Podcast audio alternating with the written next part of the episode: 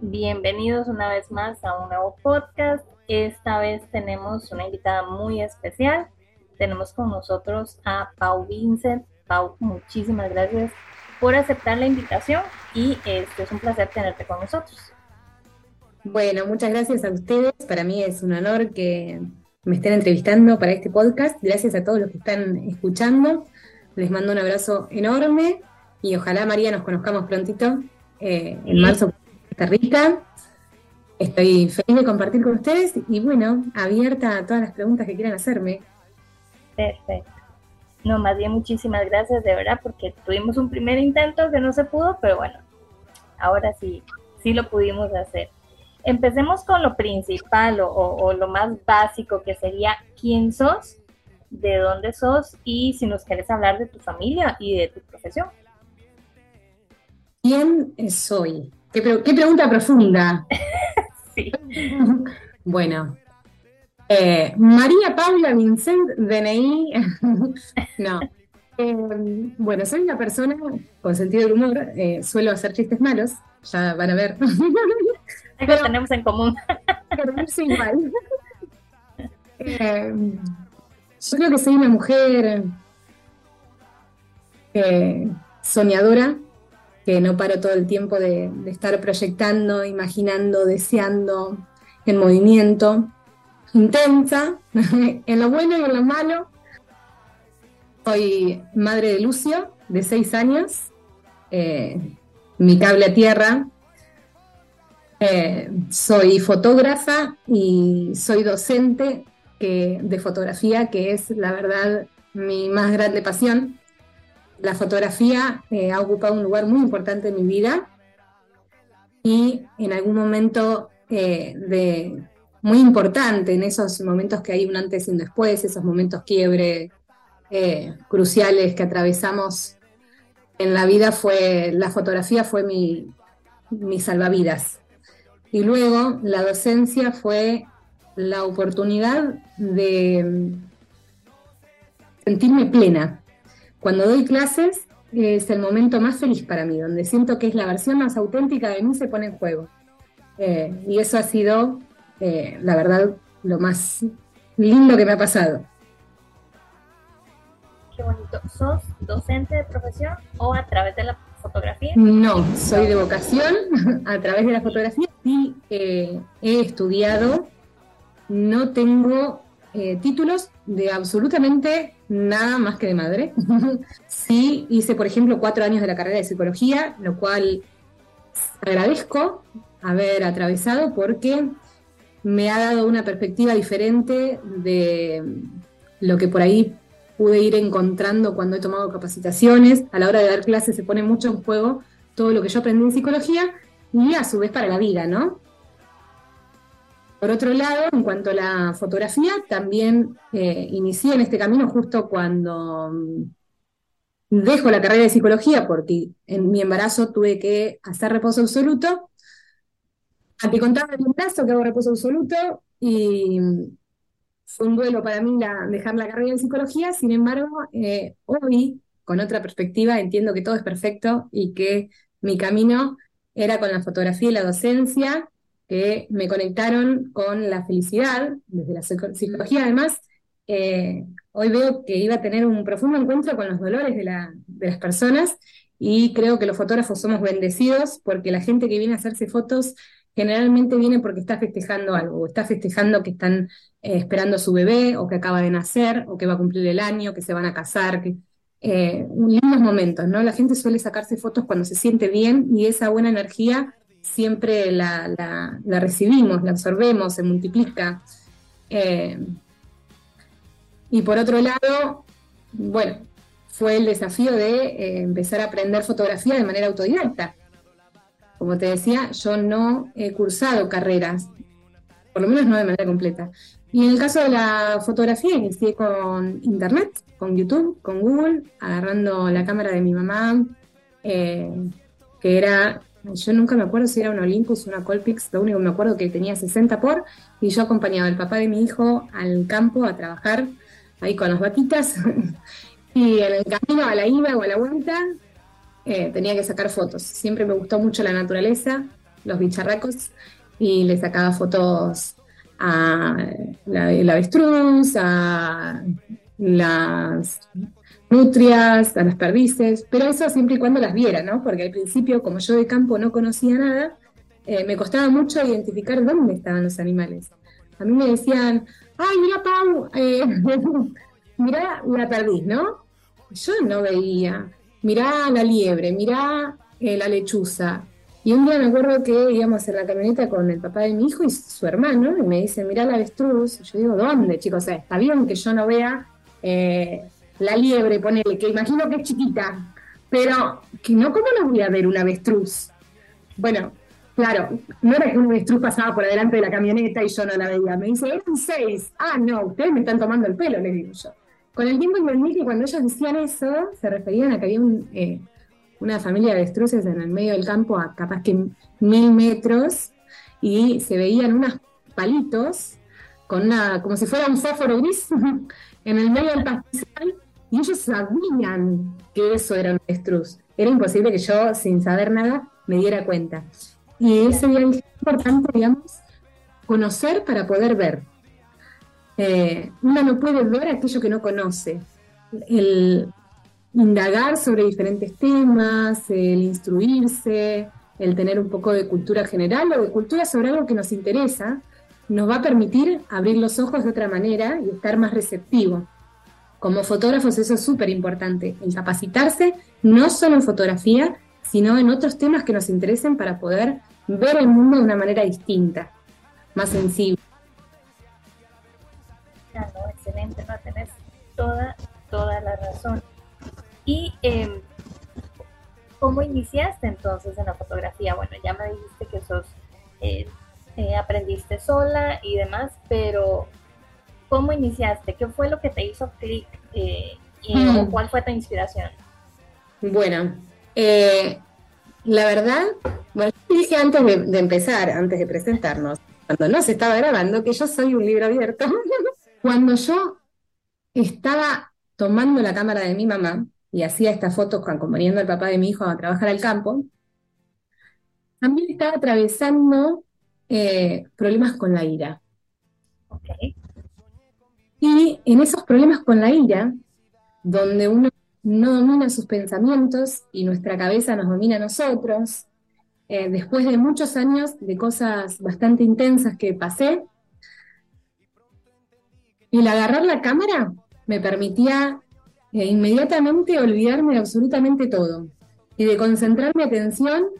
Bueno, una vez que tuve la, mi primer full frame, eh, full frame no tuve nunca, mi primer eh, cámara reflex, em, era pensar cómo hago con el ISO, el diafragma, la velocidad de obturación. Yo la verdad que leía sobre eso y decía, esto es chino, o a mí el embarazo me volvió tonta porque no entiendo. Leo y no entiendo. Y prefería leer Freud y Lacan que leer de fotografía, porque me frustraba mucho. Y, en consecuencia lloraba bastante también. Pero sí me daba cuenta lo bien que me hacía. Yo me pasaba horas, eh, por ejemplo, en el patio de mi casa persiguiendo picaflores.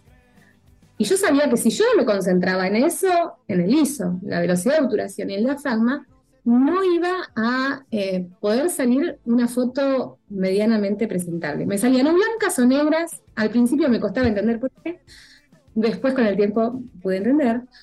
Casi de hecho, eh, la cámara, la, mi primer cámara fue un regalo del papá de mi hijo y me dijo, vas a aprender, no la vamos a vender, vas a tener que aprender, me dijo Y bueno, así fue que con el tiempo, después de llorar como un bebé y patalear a la cama, y me resigné y dije, bueno, en algún momento tengo que aprender. Y me costó, me costó, también me costó bastante entender Photoshop. Por eso yo siempre le digo a mis alumnos que si yo pude, pueden todos. en especial, si, si los ayudo yo. yo vivo en un pueblo de 10.000 habitantes eh, y por ahí no, no, encontraba quien me ayudara. Eh, entonces es difícil realmente cuando alguien eh, me dice, no, porque yo soy un pueblo, sí, pero podemos. podemos. Aún los que estamos aislados del mundo eh, y de la tecnología, podemos encontrar las herramientas, personas que nos guíen. Eh, por eso también me gusta mucho ayudar. porque me gusta, siento que una forma de ayudarme a mí es dando al otro aquello que yo necesité y no tuve. Y al darlo, siento que también me ayuda a mí misma. Eh, me gusta mucho poder ser parte del crecimiento de mis alumnos, acompañarlos, sean que ellos hayan pagado clases o muchas veces doy clases gratis. Eh, y también, digamos, cuando alguien viene con, una pregunta, yo no, no, me pongo a fijarme ni me pregunto si esa persona alguna vez pagó una clase. Eh, sí, me doy cuenta que con el tiempo, al hacerme más conocida, al tener tantos alumnos, cada vez tengo menos tiempo para eso y me siento a veces un poco colapsada en algún momento de mi vida me despertaba a las 8 de la mañana, arrancaba contestando consultas, siempre se me quemaba la comida porque yo estaba con el celular y eran las 12, eh, 1 de la madrugada, yo seguía editando y contestando. Y dejaba el teléfono sonido por si alguien me escribía. Entonces, como hay diferencias horarias de un país a otro, a veces me escribían a las 3 de la madrugada. O esto, los fotógrafos somos un poco noctámbulos en general, entonces por ahí donde no sé, tenés otro trabajo, fuiste al otro trabajo, hiciste la comida, le diste de comer a los niños, los, bañaste, los acostaste y recién ahí tenés tiempo. Entonces yo entendía que a veces era el horario en el que ellos podían, después de las 11 de la noche. Yo dejaba el teléfono en sonido, me escribían a las 3 de la mañana, me despertaba, contestaba, seguía durmiendo, escuchaba el teléfono de vuelta, contestaba, seguía durmiendo. Claramente eso, sostenido en el tiempo, me dio un estresazo. me, tomo mi tiempo salud mental básicamente y porque a veces no dan desde la realidad objetiva, no me dan los tiempos. Y bueno, ahí comencé. Y con, fotografía eh, infantil comencé específicamente porque un día yo lo que quería era hacerle fotos a la comparsa eh, de mi pueblo, una amante del carnaval de mi pueblo, que era, siempre ha sido la fiesta del pueblo, el carnaval de la amistad.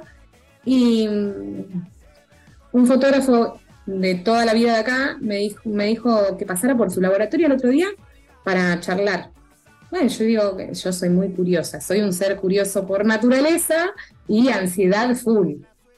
Todavía eh, estoy tratando de manejar el tema de la curiosidad y la, ansiedad. Eh, así que fui, me dijo que él me ofrecía hacerme precios en las impresiones, si yo quería vender las fotos, y yo dije, ah, pucha, esto no se me había ocurrido. Eh, pero que no había que competir entre, entre colegas, ah, mira qué bueno. Eh, no, no, pero que somos complicados, los, no querés competir contra nosotros. Yo dije, esto ya no está sonando tan divertido, ¿de qué se trata? y bueno, me explicaba que cada uno tenía como, cada fotógrafo tenía un rol, ¿no? Estaba el fotógrafo de deportes, eh, los actos escolares se dividían una vez cada uno con otro fotógrafo. Bien, y como que yo no podía hacer nada de lo que ya estaba cubierto. Y dije, ¿qué, hago? En ese día, eh, una, en una cena familiar, éramos como 50 personas, no me acuerdo si era el cumpleaños de una tía abuela o el aniversario de casada, pero alguien que estaba ahí escuchó el relato, me dice, Pau, ¿por qué no haces fotografía infantil? Yo le llevo a mis hijos a eh, Analía Cuervo Arango, es una fotógrafa de, a 130 kilómetros de donde yo vivo, en Mar del Plata, una divina, ella eh, ha hecho siempre mucho fotografía documental, así que entré en su Facebook y vi que estaba en un grupo de fotografía infantil de Latinoamérica, creo que se llamaba, y cuando vi las fotos que publicaban en ese grupo, que estaba Elena Yundova, Ivona Polasinska, eh, perdón la pronunciación, yo no sé si lo estoy diciendo exactamente bien, pero algo así yo sé que me van a entender. Eh, la verdad que me maravillé, dije, qué bárbaro esto, esto es real, eh, ay, quiero hacer esto. Así que eh, yo iba y empecé a pedir eh, modelitos. después les saqué unas fotos de retrato con, maquillaje artístico, porque estaba haciendo un curso de maquillaje yo, a, mi, a mi hermana, que son una risa esas fotos. Yo creo que todavía las tengo en Facebook, espero que ella no escuche este podcast, porque me las va a hacer borrar. y son el recuerdo de cuando yo empecé, que también eh, se los muestro ahora a mis alumnos para que vean los cambios, digamos, de cómo uno eh, inicia, salimos del mismo lugar. Eh, muchos nos encontramos en diferentes momentos del aprendizaje, pero todos estamos aprendiendo a diferentes ritmos, con diferentes tiempos, le dedicamos el tiempo que podemos, cada uno tiene vidas distintas y siempre hago hincapié en que no hay que compararse con nadie más que con uno mismo, quizás en el pasado, de ver hacia atrás, nunca para el costado, hacia atrás para ver el camino recorrido, aquellos pequeños logros o grandes que hemos ido eh, cosechando.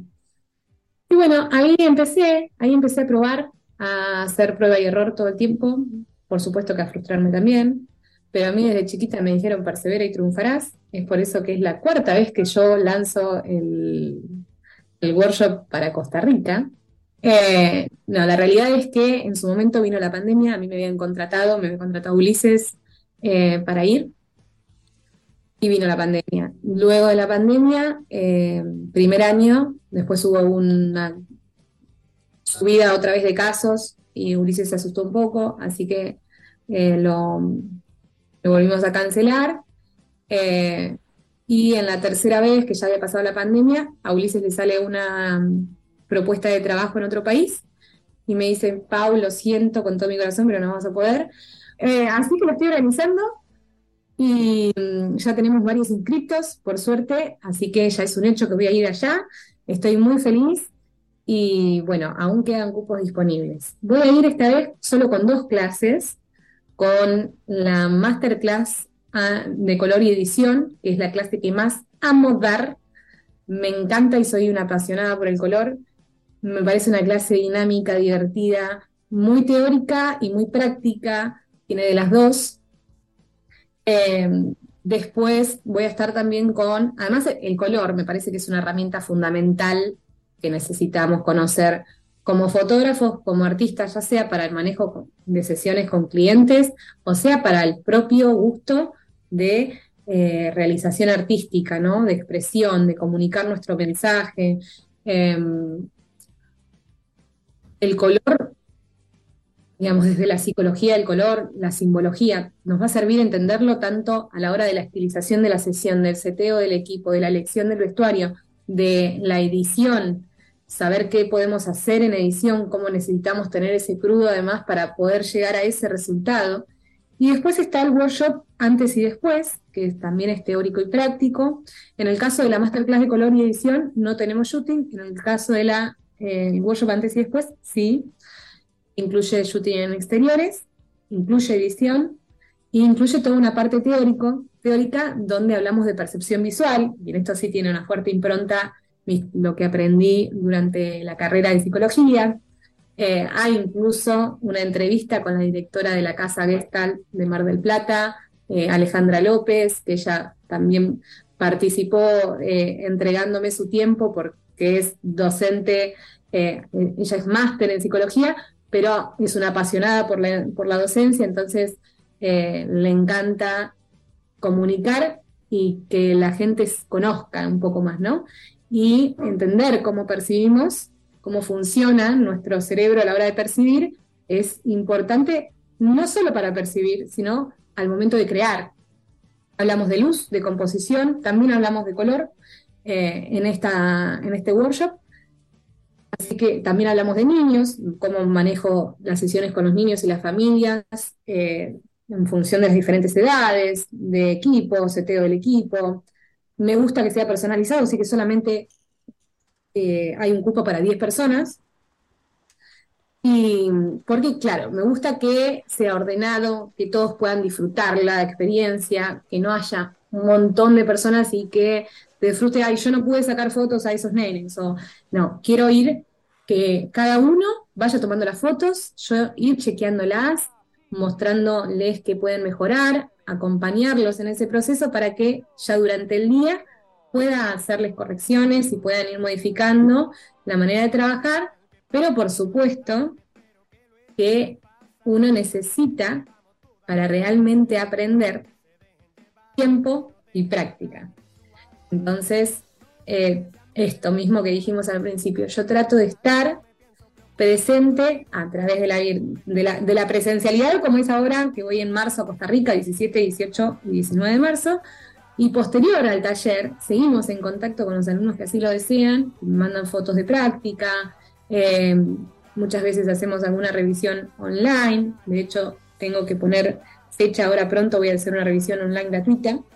Eh, Y el 5 de marzo, por ejemplo, estoy dando una charla de aproximadamente entre dos y tres horas nos va a llevar, donde vamos a hablar de objetivos, de metas, de si se puede o no se puede vivir de la fotografía. La idea es justamente crear entre todos ideas que nos sirvan eh, a cualquier persona que, esté participando.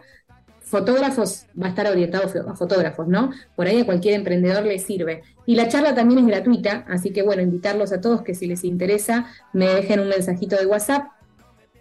¿Querés que diga el número? Sí, por favor. Eh, mi número de, WhatsApp es más 54 9 2268 40 93 05. Tienen que ponerme su nombre, de dónde son y que se anotan a la masterclass punto de vista. Eh, repetime las fechas que vas a estar aquí en Costa Rica. 17, 18 y 19 de marzo si no pueden eh, tomar uno de los workshops, puede tomar el otro, no es necesario que vayan los tres días, cada, cada workshop se hace por separado, ¿sí?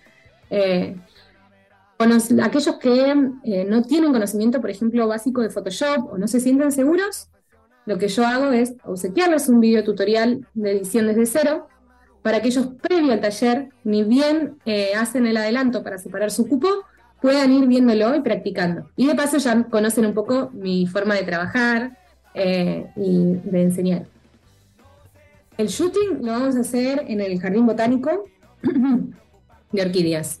Sí, estuve viendo videos, eh, me gustó el lugar para armar diferentes escenas, para trabajar con diferentes situaciones de luz. Trabajo lo que es niños eh, en exterior, todo con luz natural, así que no es necesario llevar flashes, que creo que es lo ideal por la dinámica misma de una sesión con niños, ¿cierto? Eh, y bueno, me voy a estar feliz de compartirles todo lo que he aprendido y de pasar una linda experiencia, de divertirnos. Eh, la verdad que en las clases siempre tengo la fortuna de encontrarme con personas maravillosas que tienen muy buena energía. Eh, no sé si, si es una cuestión del universo, las casualidades o qué, pero la verdad que siempre la paso hermoso y me vuelvo recargada de energía. Viajar trae como el lado B, esto de preparar workshops. Por ejemplo, el año pasado hice tres workshops, tres oportunidades viajé a Perú a dar clases, a Lima, a Cusco, eh, y fui en marzo, agosto y noviembre. En otros momentos acá en Argentina también he hecho Neuquén, Córdoba, Entre Ríos, Jujuy, Buenos Aires. Y mm, la verdad que no sé si hay algún viaje en el que no me traiga 53 anécdotas de cosas que me pasaron previo, durante y después. Con los aviones, los colectivos, las herramientas de trabajo, lo que se te ocurra. A mí me pasó. Entonces, es un estresazo en, un gran aspecto. Estoy tratando de buscarle la vuelta para que no me estrese toda esa cantidad de cosas que yo no puedo controlar, que simplemente suceden o no suceden, eh, porque después todo es maravilloso. Y me pasa que eh, voy, salgo, salgo del viaje diciendo, es el último workshop que doy porque no puede ser que me pasen todas estas cosas, quedarme, eh, sí, encajada a una hora y media de la ciudad más cercana, sin señal, sin comida, sin que nadie supiera dónde estábamos, con tres nenes de modelito, lloviendo, había huellas de puma, ¿viste? Cuando vos decís, esto es una película, a mí no me, no me cargan. La fotografía me ha regalado. El amor, eh, iba a decir en todos los aspectos, bueno, desde la amistad con los alumnos, colegas y amigos, ¿no? Algún que otro amor puede ser en algún viaje que puede haber sucedido, pero... De todo, bueno, pero aparte, bueno, yo también soy un poquito ansiosa, entonces te entiendo esa parte de, no saber qué esperar y, cuando sucede algo inesperado, es como, ¿ahora qué hago? ¿Cómo lo resuelvo? ¿Qué va a pasar? Pero al final, igual todo se resuelve de alguna u otra manera. Total y te quedan esas anécdotas que sí, decir, bueno, si pude luchar contra un aguacero en pleno verano en Costa Rica, que posiblemente algún aguacerillo encuentres por ahí, este, puedo contra todo. ¿verdad? si me quedo en una ciudad sin comida, sin pase, sin nada, puedo contra todo. Eh, sí, de esa, esa vez me costó caminar 12 kilómetros para pedir ayuda, pero también se resolvió. También se resolvió. ¿Te imaginas que no sentía ni las rodillas ni la cabeza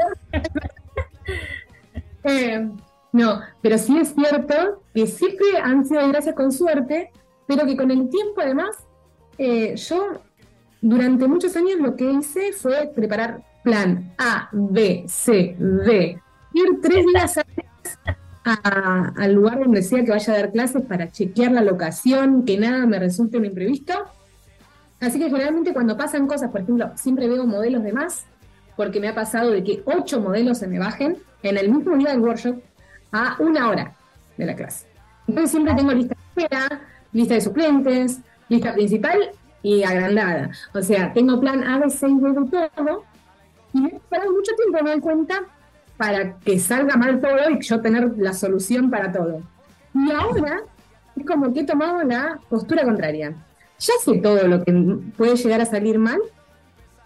Eh, me preparo para que salga todo bien. Este cambio de perspectiva necesario, digamos, para ahorrarnos un poco de ansiedad que hace tan mal a nuestro cuerpo y a nuestra salud mental. Eh, y la verdad que viene funcionando. Es como, ya sé que estoy preparada, universo, pero no necesito demostrármelo. Porque al final, este, yo creo que uno, de eso es de lo que se aprende al final, Pau. De eso es de lo que se aprende y de llevar las anécdotas increíbles que parecen sacadas de un libro de ciencia ficción inclusive, ¿verdad? Ay, Dios. Yo creo que está de más preguntarte como todo lo que hemos charlado, ¿qué puertas te ha abierto la fotografía? Porque evidentemente te ha abierto puertas, portones, ventanas y demás, ¿verdad? Mira, yo creo que es lo, que te dije recién, no se me viene a la mente otra cosa más importante que la puerta del amor. Eh, en el sentido amplio, ¿no? No en el sentido de la pareja. Eh, han sido mi comunidad fotográfica un pilar para mí un apoyo, eh, un abrazo a la distancia cuando más lo he necesitado. Ay, yo ya me emociono, ya estoy llorando. Eh, en especial el año pasado, que fue un año súper intenso de cosas malas y súper intenso de cosas buenas. Eh, mis alumnos estuvieron ahí. En un momento, por ejemplo, como decirte, una de las cosas que pasaron, ¿no? De que me robaran toda la plata de la cuenta de banco, de las aplicaciones, que se rompiera la cámara la computadora, o sea, no tenía herramientas para trabajar, tampoco manera de comprarlas ni arreglarlas. Y ese día, eh, yo un sábado a la noche, además de una situación eh, emocionalmente, había perdido recientemente a mi mejor amigo, eh, venía de mucho estresazo. Y sábado a la noche yo creo que estaba en shock es como que no reaccioné. Domingo de la mañana yo me despierto y tenía mensajes de alumnos que querían que revisara sus fotos. Y en el grupo de WhatsApp les digo, miren chicos, me pasó esto y la verdad que me siento mal. Hasta que no me sienta mejor, en unos días no voy a aparecer. Disculpen. Eh, dejé el celular y a la noche cuando lo agarré, empecé a ver que tenía notificaciones. Para decirlo en, una moneda que todos entiendan. No sé, había personas que me habían mandado un dólar, dos dólares, diez dólares. Yo digo, ¿qué es esto? A, mí, ese día tuve que aprender a recibir, porque siempre he sido una persona que no sabía, digamos, recibir porque me habían enseñado o, por defecto con, la vida había aprendido eh, a decir muchas gracias, pero no, muchas gracias. Y a poder sola y a tener miedo de deberle algo a alguien o no poder eh, devolverle lo que me estaban dando. Eh, o y nada, y ellos entro en el grupo de WhatsApp y eran 100 alumnos poniendo diferentes, eh, pensando en conjunto qué hacían para ayudarme y habían hecho de mi problema el suyo y había como cuatro teorías de cómo podíamos, podían resolver la situación mía eh, había gente que me estaba mandando dinero, pero me mandaban dinero y además me decían gracias. ¿Cómo gracias? Si sos vos el que me está dando dinero, yo no te estoy dando nada. No, gracias por todo lo que ya nos diste. Eh, eh, y ellos no, no sé si, se dan cuenta, digamos, que, yo siento que al ayudarlos, realmente también me ha ayudado a mí, que he sido muy feliz de poder compartir eh, las clases, de tenerlos del otro lado, han sido un apoyo, siempre tienen palabras hermosas para mí, eh, se han hecho sentir su presencia a la distancia y a veces la vida es un poco solitaria eh, y este trabajo es bastante solitario. y ah, se convirtieron en un pilar, en un, en un amor que, que pude recibir, que pude sentir y que siempre me va a hacer sentir agradecida.